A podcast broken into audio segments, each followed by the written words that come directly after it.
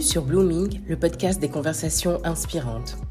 Je suis Sarah, votre hôtesse, et au sein de cet épisode, je vous invite à converser avec moi et mon invité du jour, j'ai nommé la fabuleuse Élodie Gaillard. Élodie est une passionnée. On le voit à ses grands yeux pétillants, on le sent dans la conviction que véhicule sa voix et dans sa volonté de vivre le meilleur que la vie lui réserve. De ce désir ardent de vivre le plan parfait de Dieu dans tous les domaines, quel qu'ait été son parcours, elle a su regarder les saisons les plus challengeantes de sa vie, telles des ponts lui permettant d'expérimenter la grâce d'une seconde chance, notamment dans le cadre du mariage. De cette grâce saisie, elle a décidé de partager avec transparence et authenticité son histoire, un précieux message d'espoir et d'encouragement à destination des cœurs brisés. Ce message, elle l'a couché au sein de son livre Les filles, préparons-nous au mariage, paru en 2020 un livre au sein duquel elle partage les précieuses leçons qu'elle a apprises, passant du statut de femme mariée à divorcée puis célibataire. C'est un récit d'humilité, d'introspection, de prise en charge de ses responsabilités et d'acceptation de la grâce. Un message fort qui nous rappelle que seconde chance et restauration ne sont jamais loin de ceux qui croient. Je me suis délectée de cette conversation sans langue de bois. Nous avons ri, échangé avec authenticité et saisi des clés de vie essentielles que j'ai hâte que vous découvriez. Au sein de cette seconde partie, nous avons poursuivi notre conversation en abordant les thématiques de la fusion dans le couple, de la nécessité de développer nos identités personnelles, des conseils qu'Elodie donnerait à ceux qui souhaitent s'engager ou ceux qui sont déjà mariés, et pour finir, nous aborderons ses ambitions et ses rêves les plus fous pour son ministère. Installez-vous confortablement et on y va. Ton histoire a beaucoup impacté ton appel. J'ai été aussi très interpellée par ce que tu disais dans ton livre, que ton appel finalement était, ou la connaissance que tu avais à ce moment-là de ton appel, euh, était beaucoup calquée sur celui de ton, de ton premier époux. Aujourd'hui, tu vis pleinement dans ton ministère. Est-ce que euh, dans, ces temps de célibat, tu as pu aussi voir le cheminement de cet appel se dessiner, se tracer petit à petit et vraiment être dans cette saison aujourd'hui, tu te dis non, je suis vraiment pleinement, ouais. Ouais, absolument. Bah, comme je disais, je me suis mariée à 19 ans, j'étais un bébé. Euh, je connaissais pas en fait mon identité. J'avais pas pris le, temps de reconnaître aussi euh, mes appétences, mes compétences, les dons que Dieu avait mis en moi. Et donc, quand je me suis mariée avec avec un homme qui avait un appel très très fort, j'ai cru que être couple, c'était se fondre dans ce que l'autre recevait. Mhm. Et donc, j'ai nié une grosse partie de qui j'étais et j'ai essayé d'être quelqu'un que je n'étais pas. Mhm. Ça m'a coûté beaucoup d'efforts, ça, ça, nous coûte beaucoup d'efforts d'être ce qu'on n'est pas parce que du coup, c'est pas naturel. Donc, c'est constamment des efforts, constamment du faire, etc. Il y a beaucoup de frustration qu'il faut mettre de côté. Enfin, c'est épuisant. Honnêtement, c'est épuisant. Et puis quand je suis euh, devenue célibataire, je suis restée longtemps, hein, plusieurs années célibataire avant de, de me remarier. Du coup, j'ai pris le temps de vraiment me reconnecter euh, avec le Seigneur dans une profondeur que je n'avais jamais expérimentée avant. Et de dire, voilà, qui m'as-tu créé pour être? Qui suis-je? Mmh. Et qu'est-ce que tu veux que je fasse sur cette terre? On est tous, même ceux qui n'ont pas été désirés par leurs parents, vous avez tous été désirés par Dieu. Dieu vous a positionné sur terre à une certaine année parce que vous deviez impacter une certaine génération. Ça, il avait déjà les projets avant même que tu ne sois conçu dans le ventre de ta mère. Maintenant, ton boulot, c'est de te connecter à ton créateur et dire créateur, pourquoi m'as-tu créé? Et quelles sont mes fonctionnalités? Comme un mhm. robot Seb, il va voir le constructeur Seb et il lui dit Mais à quoi je sers? Tu sers à faire des smoothies, des purées, j'en sais rien, etc. Donc, euh, donc là, ça a été vraiment une, une, période très très belle, très intense de redécouverte en fait de qui j'étais. Et, et ça m'a apporté beaucoup de légèreté aussi dans ma vie parce que je me suis rendu compte que faire ce que Dieu me demande de faire, bien sûr, il y a des sacrifices, bien sûr, des fois c'est difficile, mais il y a un gros côté naturel. Par exemple, moi, ce que j'ai toujours aimé depuis que je suis petite, c'est encourager, c'est parler, faire des, des, conférences, des exposés. Euh, c'est facile pour moi, enfin, dans le sens où j'aime faire ça. Mm. Et, et, dire, bah, en fait, Dieu, il t'a pas demandé de faire quelque chose qui te correspond pas. Ça a été juste très, très libérateur. Et, euh, et j'ai appris ça dans la solitude. Et, et c'est pour ça que je crois qu'il faut vraiment investir dans son célibat. Mm-hmm. Il faut d'abord bien se connaître soi-même avant de vouloir faire couple et il faut être un bon célibataire. Ça veut mhm. dire rentre déjà dans ton appel en tant que célibataire et normalement tu vas voir que ton appel et l'appel de ton mari, ils convergent dans la même direction si ton mariage est de Dieu. Mhm. Mon mari est dans les médias, euh, il a le même cœur en fait d'encourager euh, d'encourager les personnes avec des outils qui sont différents du mien, mhm. des miens. Mais du coup, on se complète beaucoup. Moi, je l'aide énormément. Enfin, on travaille énormément ensemble. Et et on a une vie en fait qui est très épanouissante. Mon mari m'élargit énormément et me propulse dans ma destinée. Et je mm. crois que je fais de même pour lui. Donc c'est ça qui est riche. Amen. Amen. C'est super beau et c'est super. Euh, super encourageant. J'avais une question, euh, peut-être, euh, quel conseil donnerais-tu pour peut-être des couples qui sont mariés très jeunes et qui n'ont pas eu la possibilité de se découvrir avant? Est-ce que c'est trop tard? Ou est-ce qu'il y a de l'espoir si par exemple on n'avait pas eu le temps de découvrir quel est mon appel personnel? Tu penses que c'est quelque chose qui ne peut pas se découvrir après dans le cheminement? Comment vois-tu les choses? Alors avec le Seigneur, il n'est jamais trop tard.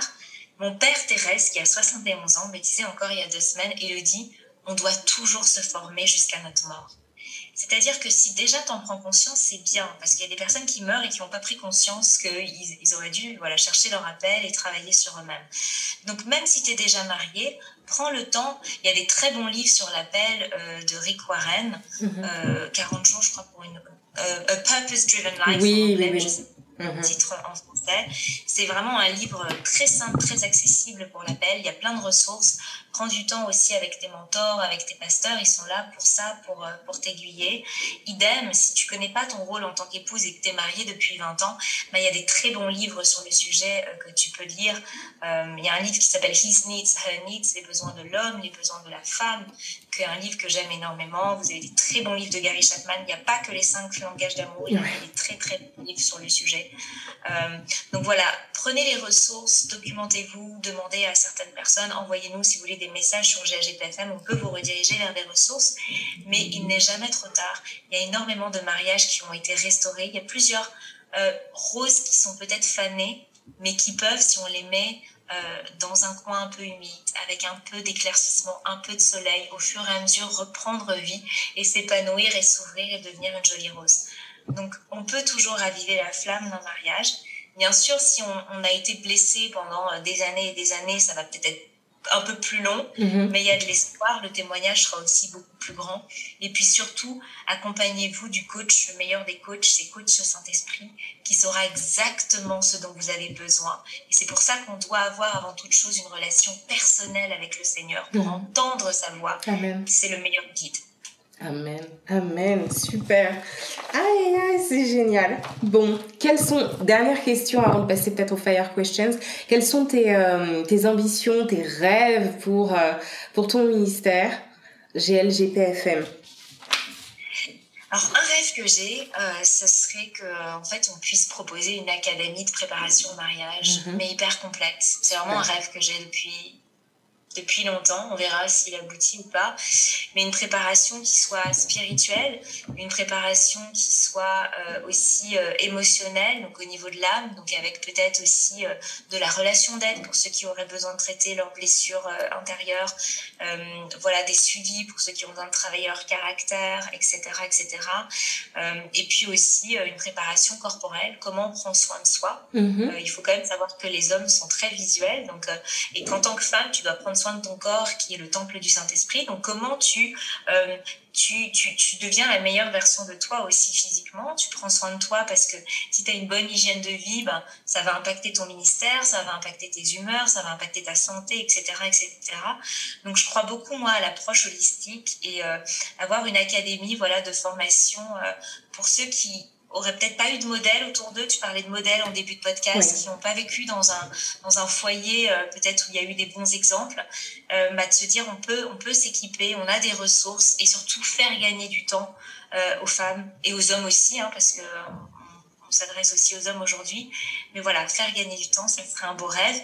Et puis aller plus loin, c'est-à-dire qu'après le mariage, bah, il y a les bébés, mhm. il y a aussi la préparation avant le mariage, mais comment on fait pour aller plus loin dans son mariage euh, pour vraiment devenir. Euh, euh, tu parlais de couple modèle, alors pas dans un sens orgueilleux, je vais être un couple modèle, mais dans le sens de transmission à la prochaine génération. Exactement. Ça peut pouvoir porter du fruit pour mes enfants, parce que déjà, ils vont voir comment, euh, comment le couple agit et euh, interagit, mais aussi pour les autres. On est appelé voilà, à transmettre chacun euh, ce qu'on a reçu au cours de notre vie. Et donc, et donc voilà, c'est un peu un rêve que j'ai dans mon cœur. Amen, on prie que ça se, ça se réalise par la grâce de Dieu. Et Écoute, franchement, ça a été tellement riche. Je vais même pas te soumettre aux fire questions. Il y a tellement de choses à aller picorer. Euh, j'ai vu que tu lisais beaucoup Terry Savelle Foy. À la limite, si tu avais un livre à recommander, et puis on clôture. Ouais, non, le livre que j'ai recommandé, c'est His Needs, Her Needs. D'accord. Euh, ses besoins à lui et ses besoins à elle. Et en plus, je me souviens plus du nom de l'auteur, mais vous pourrez chercher. Euh, c'est Elle et lui en français, si je ne me trompe pas. C'est vraiment un livre qui, moi, m'a bouleversée parce qu'il nous aide à prendre conscience que les besoins de l'homme ne sont pas les mêmes que les besoins de la femme. Et nous, on a tendance à donner l'amour à l'autre selon ce que l'on aimerait recevoir nous. Et quand tu prends conscience que ton mari il agit différemment et que ses besoins ne sont pas les mêmes, en fait, ça va te demander de faire un travail sur toi. Ça a énormément béni mon couple, mais pas que mon couple, ça a énormément béni mes relations professionnelles, mes relations euh, amicales.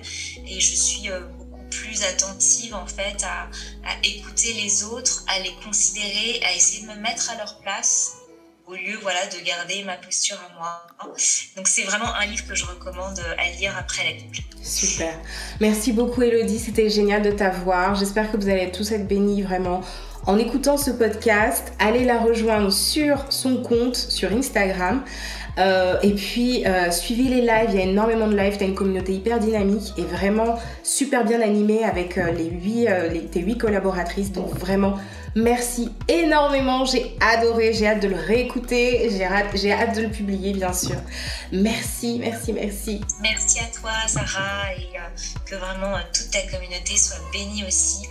Euh, devenez la meilleure version de vous-même, impactez ce monde parce qu'il y a tellement, la moisson est grande mais il y a peu d'ouvriers et le Seigneur a besoin de chacun et chacune d'entre nous. Amen. Super. Vous avez été inspiré dites-le avec des étoiles, 5 sur iTunes et un mot doux, afin que d'autres puissent le trouver et être enrichis à leur tour.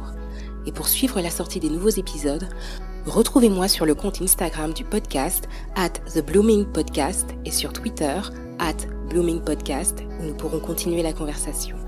Un sujet que vous souhaiteriez que j'aborde ou une question à traiter anonymement sur le podcast, enregistrez votre message vocal ou envoyez-moi un mail sur iamblooming at bloomingpodcast.fr. En attendant le prochain épisode, n'oubliez pas, keep on blooming through your seasons.